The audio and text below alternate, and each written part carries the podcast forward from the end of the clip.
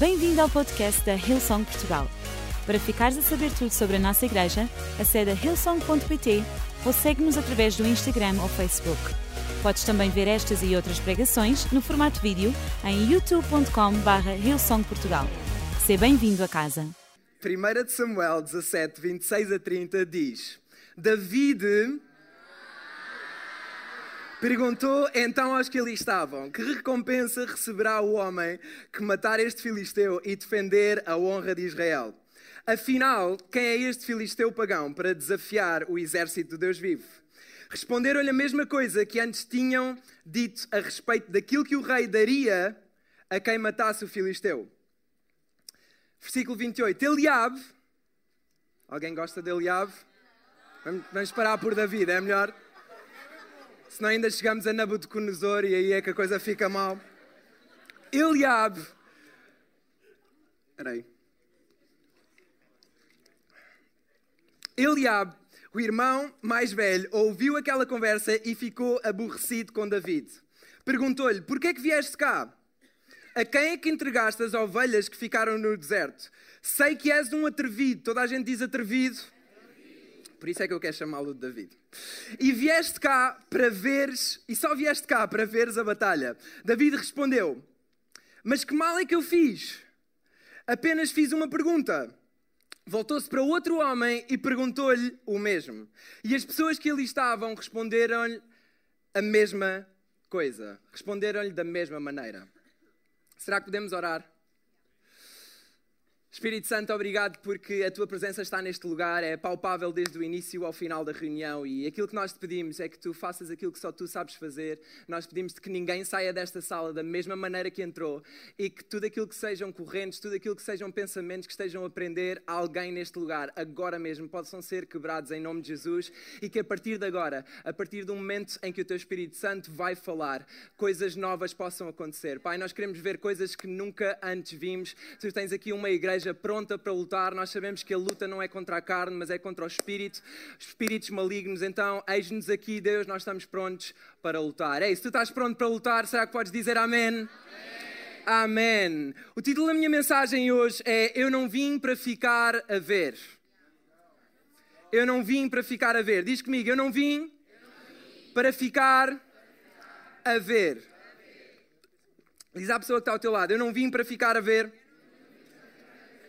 eu literalmente não vim para ficar a ver, ok? Porque senão ficávamos todos a ver e ninguém pregava.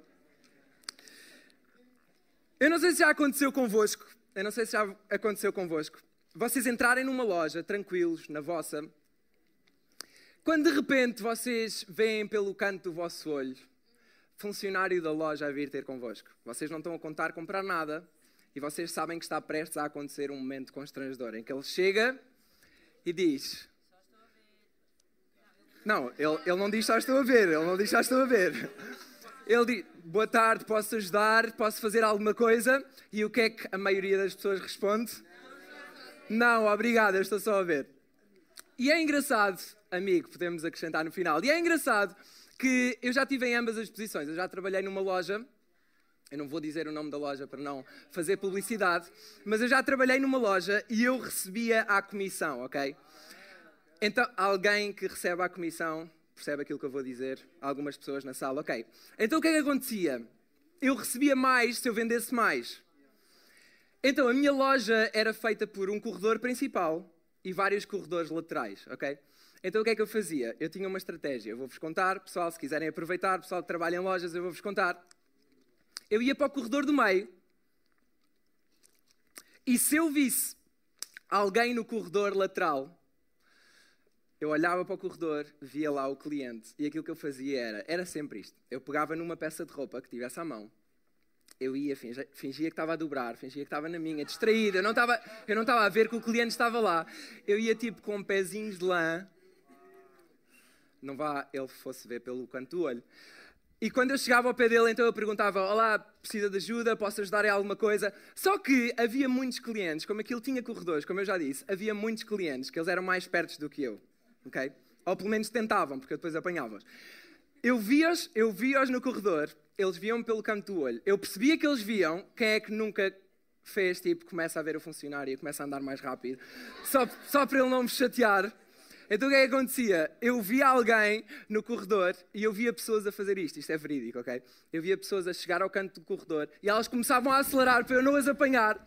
Aquilo que eu fazia é, mal elas passavam o corredor, eu acelerava ainda mais. E nós andávamos ali atrás da, atrás da, da, da loja, tipo cão e rato, porque eu queria vender. Eu chegava ao cúmulo de ligar para um colega meu e dizer: Olha, aquela pessoa vai aparecer no corredor X, tu fechas de um lado, eu fecho do outro. Quem vender primeiro ganha, nós fazíamos isso. E quem é que nunca fez aquele truque de vocês veem o vendedor a vir, vocês apanham aqui a coisa em baixo, a fingir que estão a ver um sapato, ou, só para ele se sentir mais constrangido, a incomodar. Mas a pessoa vai lá e diz: Olá, posso ajudar em alguma coisa? E a maioria das vezes nós respondemos: Não, obrigado, eu estou só a ver. E eu já estive em ambos os lados. Eu agora estou mais no lado do obrigado, eu estou só a ver. Por dois motivos. O primeiro, quando não tenho dinheiro para comprar, isso era óbvio. O segundo, também é óbvio, quando não quero alguma coisa. E eu, quando estava a pensar neste exemplo, eu senti o Espírito Santo dizer-me: Diogo, há pessoas que elas sentem a minha presença elas veem elas veem as coisas que eu tenho feito, elas veem mover à sua volta, elas veem aquilo que tem acontecido à sua volta. Elas não conseguem negar a minha presença porque elas sabem que eu estou lá. Mas quando chega o momento de eu perguntar, olha, eu posso ajudar, posso fazer alguma coisa, se não sabias, o Espírito Santo é o nosso ajudador. Posso fazer alguma coisa por ti, posso ajudar. Ei, o que é que tu precisas que eu faça? Ei, pega qualquer coisa daqui, pega qualquer coisa da loja, o que é que tu precisas? E há pessoas que têm dito: Não, obrigado, eu, eu estou só a ver. Não, isso se calhar não, não é para mim, obrigado, mas eu, eu estou só a ver.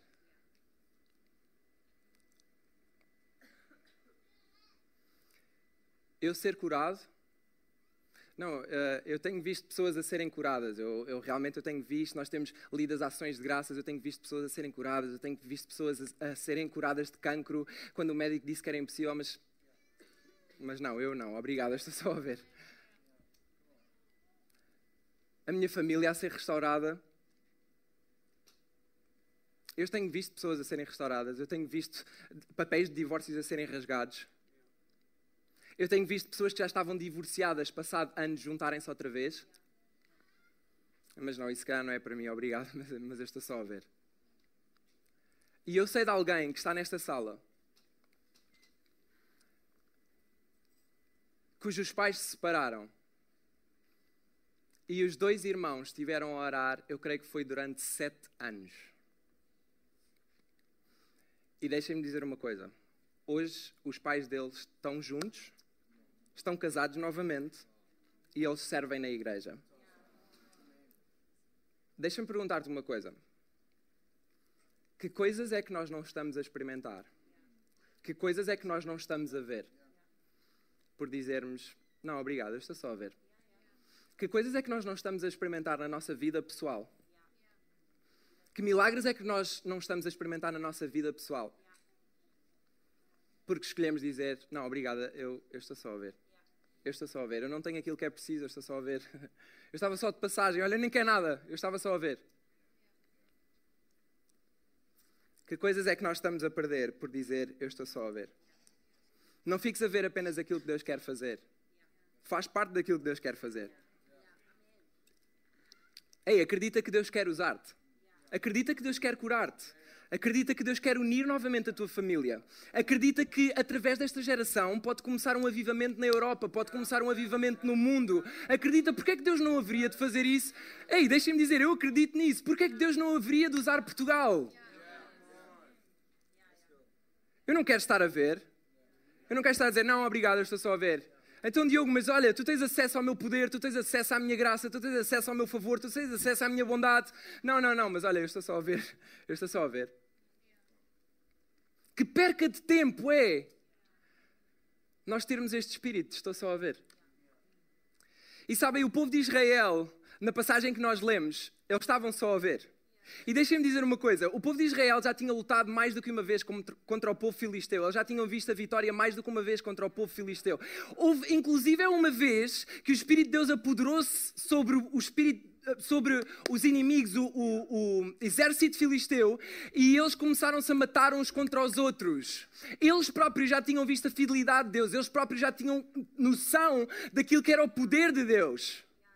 Eles próprios já tinham sido usados por Deus.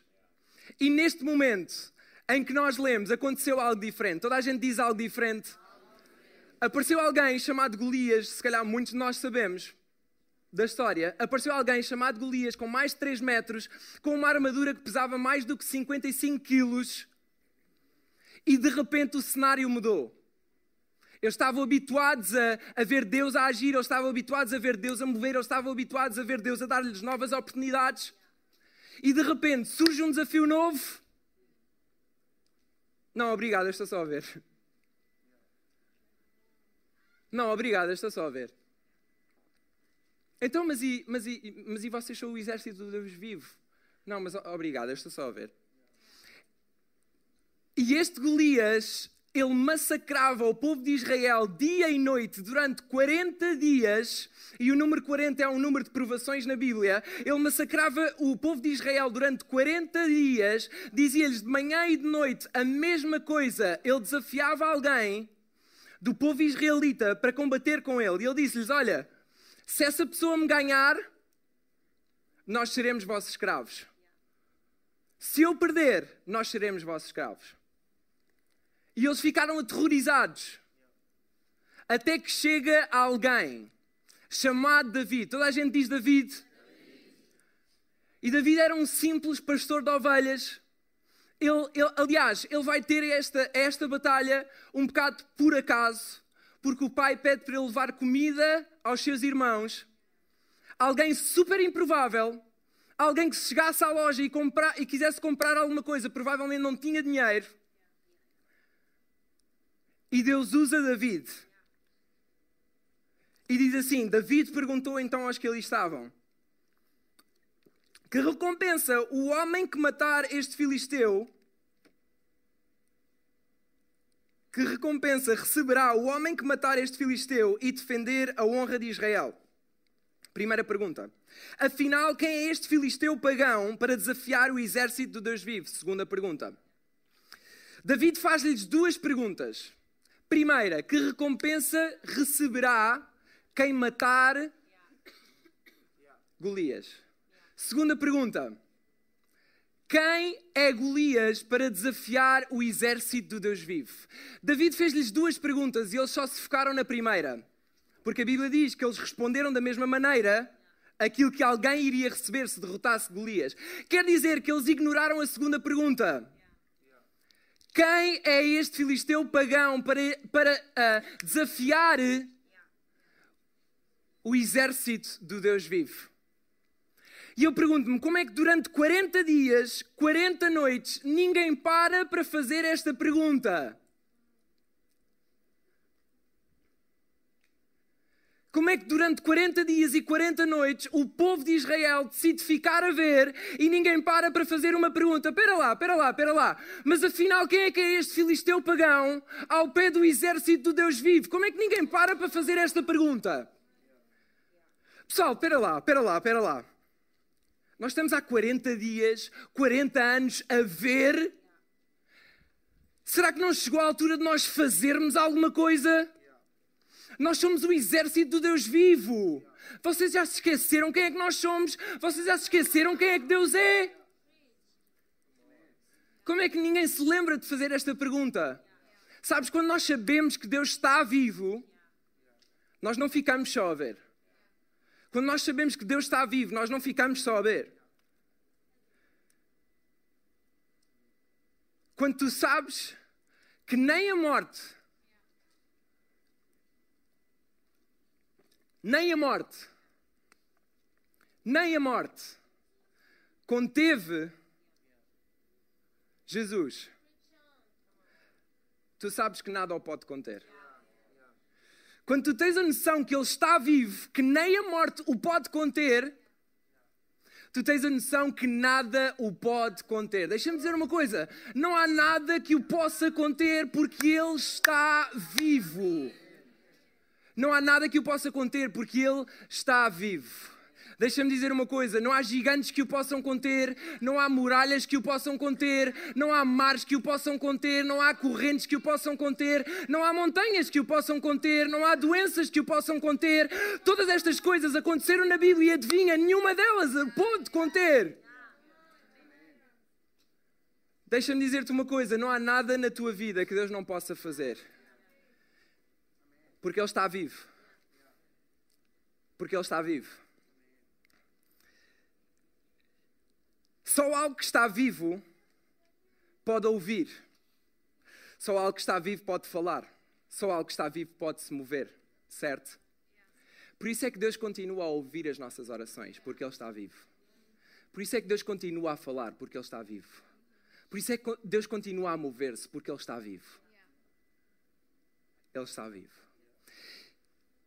A pastora Joyce e o pastor Mark tiveram cá há um tempo atrás, eu acho que foi o mês passado. Um, e nós estávamos a falar com ela e ela de repente contou-nos um testemunho que marcou profundamente. Ela disse: Olha, nós temos recebido muitas, muitas crianças, muitos adolescentes que vêm da Ucrânia, muitas mães que vêm da Ucrânia. Eles têm fugido de lá. Muitos deles sem saber se o seu pai ou marido vai morrer ou vai sobreviver. E nós temos olhado para as primeiras filas e adivinha quem é que está a saltar, adivinha quem é que está a celebrar nas primeiras filas? São exatamente essas crianças. São exatamente essas mulheres. Sabes porquê? Porque elas continuam a dizer: Não, Deus está vivo, Deus não nos vai abandonar, Deus continua a controlar todas as coisas. E eu não sei se isto nos choca ou não, mas devia.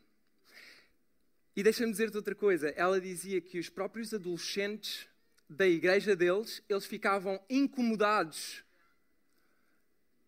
Eles ficavam só a ver as outras crianças a celebrar.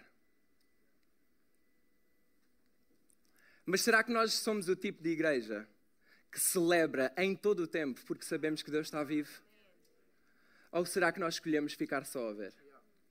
Será que nós sabemos mesmo que Deus está vivo? É porque se nós soubéssemos mesmo que Deus estava vivo, nós sabíamos que não havia coisas impossíveis que ele, que ele fizesse. Não, não havia coisas impossíveis para ele.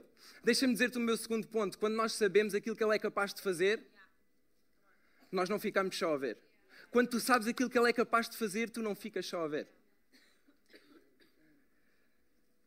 Diz assim: Assim como matei os leões e os ursos. Isto era Davi a falar. Irei matar este filisteu pagão, porque desafiou o exército do Deus vive. A seguir diz: O Senhor que me tem livrado das garras do leão e do urso, também, toda a gente diz também, me livrará das mãos deste filisteu. Se Deus foi fiel uma vez, Ele vai ser fiel novamente. Se Ele foi fiel uma vez, Ele vai fazer outra vez. Se Ele prometeu no passado, Ele vai cumprir no futuro. Aliás, se Deus prometeu no passado, Ele pode ainda cumprir no presente. Deixa-me dizer-te uma coisa: no ano passado, eu deixei o meu emprego e, e comecei a servir a tempo inteiro na igreja como voluntário. E Deus deu-nos uma promessa enquanto casa, que nada nos ia faltar. E não ia ser só para aquela season, não ia ser só para aquele ano, iria ser dali para a frente. Nada nos ia faltar no que diz respeito à área financeira. E houve um mês que a coisa estava mesmo apertada. E houve alguém que nos deu um valor e nós ficámos, uau, Deus é fiel, uau, fogo, obrigado a Deus, tu sabias mesmo aquilo que nós precisávamos. No dia a seguir, nós estávamos com um amigo nosso, ou amiga, e essa mesma pessoa estava sem emprego. E o Espírito Santo disse-nos: Olha, deem aquilo que vocês receberam ontem. E nós ficámos: Não, obrigado, estou só a ver. Não, estou a brincar. estou a brincar. Nós demos, esse, nós demos esse valor. Passaram três dias, alguém aqui na igreja chegou ao pé de nós e diz: Olha, eu não sei bem porquê, mas o Espírito Santo disse-me para eu vos dar este valor. Deixem-me dizer uma coisa: era exatamente o dobro do valor. E porquê é que eu estou a contar isto? Porque as promessas de Deus, elas duram para sempre. Deus está vivo, Ele é eterno, mas as suas promessas também duram para sempre. Pensa comigo, pensa comigo. Pensa comigo. Deus prometeu a Abraão que ele iria ser o pai de uma grande nação, certo? Mas Abraão já não está vivo. Abraão está morto, certo? Então agora pensa comigo. Se Deus ainda hoje, nós somos descendentes de Abraão, se Deus ainda hoje continua a cumprir uma promessa que Ele fez a alguém que hoje está morto, porquê é que Ele não haveria de cumprir contigo? Porquê é que Ele não haveria de cumprir as promessas que Ele te fez? Porquê é que Ele não haveria de cumprir? Se ele, se ele, se ele, fez, a se ele fez a promessa e ainda hoje Abraão está morto e ele continua a cumprir a promessa, isso mostra que as suas promessas duram para sempre, que as suas promessas duram para toda a eternidade. Porque é que ele não haveria de cumprir as promessas que ele te fez? A Bíblia diz que Ele cuida das aves, que Ele cuida dos lírios do campo, que parecem insignificantes aos nossos olhos. Como é que Ele não haveria de cuidar de ti? Por que razão é que Ele não haveria de cuidar de ti? Porque é que nós haveríamos de ficar só a ver e porque é que não haveríamos de experimentar os milagres que Deus tem para nós? Porquê? Ei, o que é que está a passar? Ainda ninguém parou para pensar que nós somos filhos do Deus vivo. É porque quando nós sabemos quem nós somos em Deus, nós não ficamos só a ver.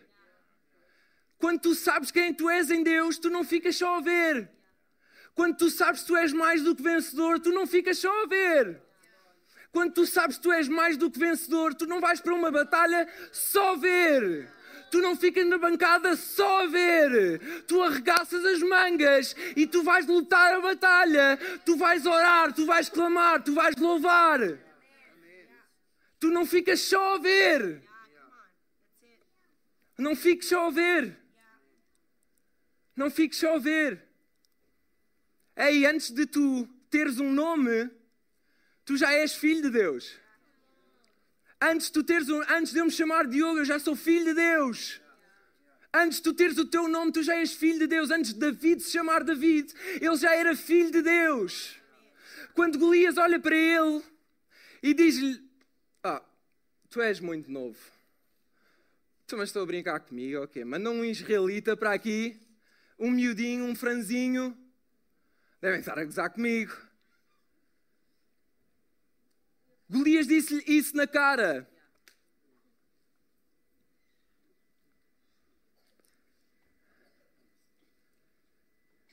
Mas antes de David se chamar David, ele já era filho de Deus. Antes de David se chamar David, ele já era filho de Deus. Não fique só a ver, começa a crer. E eu pergunto-me: isso podia ser o suficiente para David ficar só a ver? Se David ligasse a essa voz de Golias, isso poderia ser o suficiente para David ficar só a ver?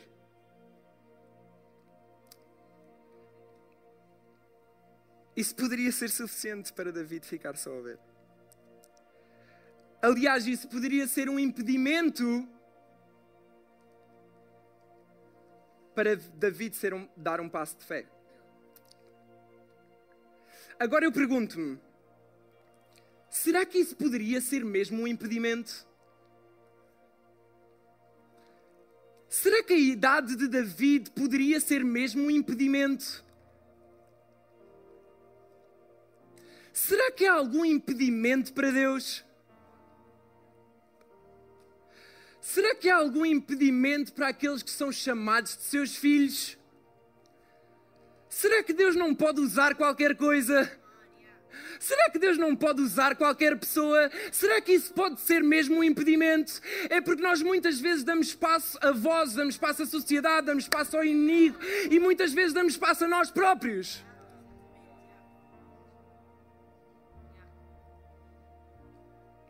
Mas será que isso pode mesmo ser um impedimento para Deus te usar?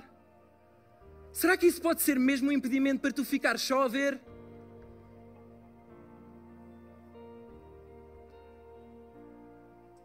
Deus criou-te à, à sua imagem e semelhança. Deus, quando olha para ti, Ele, Ele diz tu és perfeito. Será que as tuas falhas podem ser impedimento? Será que David não sabia que ele era um jovem?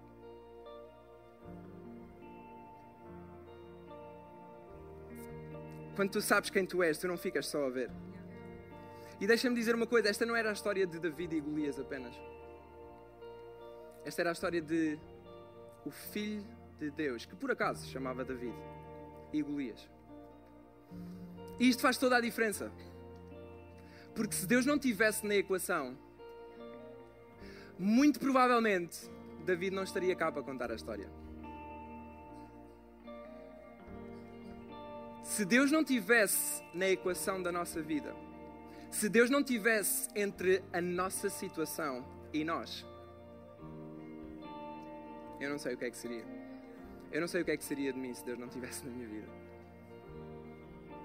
Eu não sei o que é que seria de mim se eu não conhecesse Jesus. A verdade é que deixa de ser apenas eu e a minha situação e passa a ser eu, Deus e a minha situação.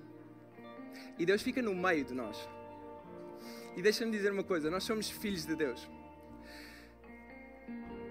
Se alguém se mete com um filho, mete-se com um pai. Alguém para chegar ao filho tem que passar pelo pai. Alguém para chegar ao filho tem que passar pelo pai. E deixa-me dizer uma coisa que a Bíblia diz. Os demónios fogem quando ouvem o nome do Pai. Quando nós declaramos o nome de Jesus, os demónios fogem. Não há autoridade acima dele.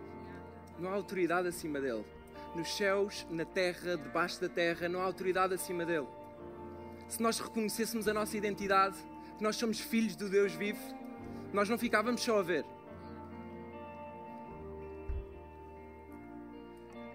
Tu só deixas de ficar a ver quando dás um passo de fé. Na prática, tu só deixas de ficar a ver se tu des um passo de fé. Tu podes saber todas estas coisas, mas tu não des um passo de fé, tu ficas só a ver. Tu não sais do mesmo lugar. Deixa-me ler aquilo que está em Samuel 47. Diz assim: Todos aqueles Todos os que aqui estão hão de ver que o Senhor não precisa de espada e de lanças para a vitória. Ele é que vai vencer esta batalha e vos vai entregar nas minhas mãos. O filisteu dirigiu-se então para David, a fim de combater com ele. E David, por sua vez, correu para a linha da batalha dos filisteus para o enfrentar.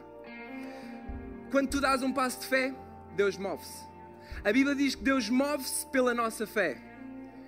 Se tu queres ver Deus mover-se na tua vida, dá um passo de fé. Não fiques só a ver, dá um passo de fé. Se calhar o teu passo é aceitar Jesus na tua vida. Se calhar o teu passo é, olha, começares a orar mais. Se calhar o teu passo de fé é começares a vir mais à igreja. Se calhar o teu passo de fé é juntar-te a um grupo de ligação. Se calhar o teu passo de fé é começares a servir. Se calhar o teu passo de fé é começares a ser generoso com as pessoas que estão à tua volta. Eu não sei qual é o teu passo de fé, mas deixa-me dizer-te uma coisa. Não há nada melhor do que andar pela fé. O próprio Pedro sabia isso. Quando Pedro viu Jesus a andar sobre as águas, ele disse: Deixa-me ir ter contigo. E ele deu um passo de fé. E muitas pessoas, se calhar, podem criticar Pedro porque logo a seguir ele duvidou e afundou-se. Mas Deus é tão bom, Deus é tão misericordioso que, ainda quando Pedro duvidou, Jesus foi lá, estendeu a sua mão e pô-lo de cima no seu propósito. Ei, não tenhas medo de dar um passo de fé. Não tenhas medo de continuar a dar passos de fé. Porque David não deu só um passo de fé, diz que ele correu. Há alturas que não basta nós darmos só um passo de fé, há alturas que basta nós darmos vários passos de fé. Porque fé também se traduz em consistência. Não é só um passo, às vezes são precisos vários passos.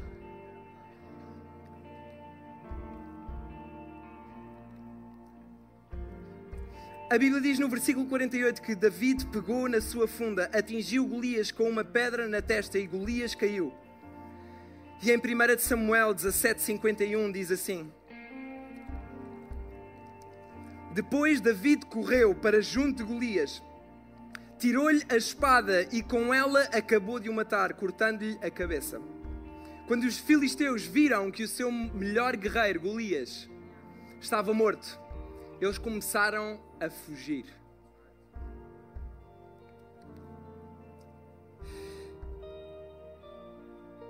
E aquilo que ia matar Golias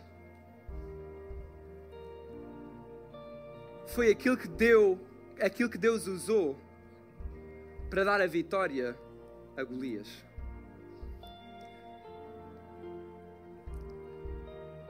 Não fujas dos teus gigantes. Não fiques só a ver.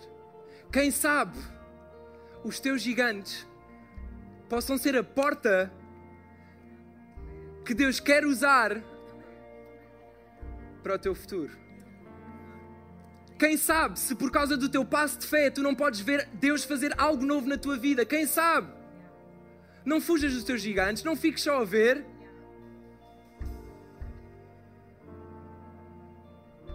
Nós servimos a um Deus que está vivo. Nós não servimos a um Deus qualquer, nós servimos a um Deus que está vivo. E eu ia pedir que todos ficássemos de pé.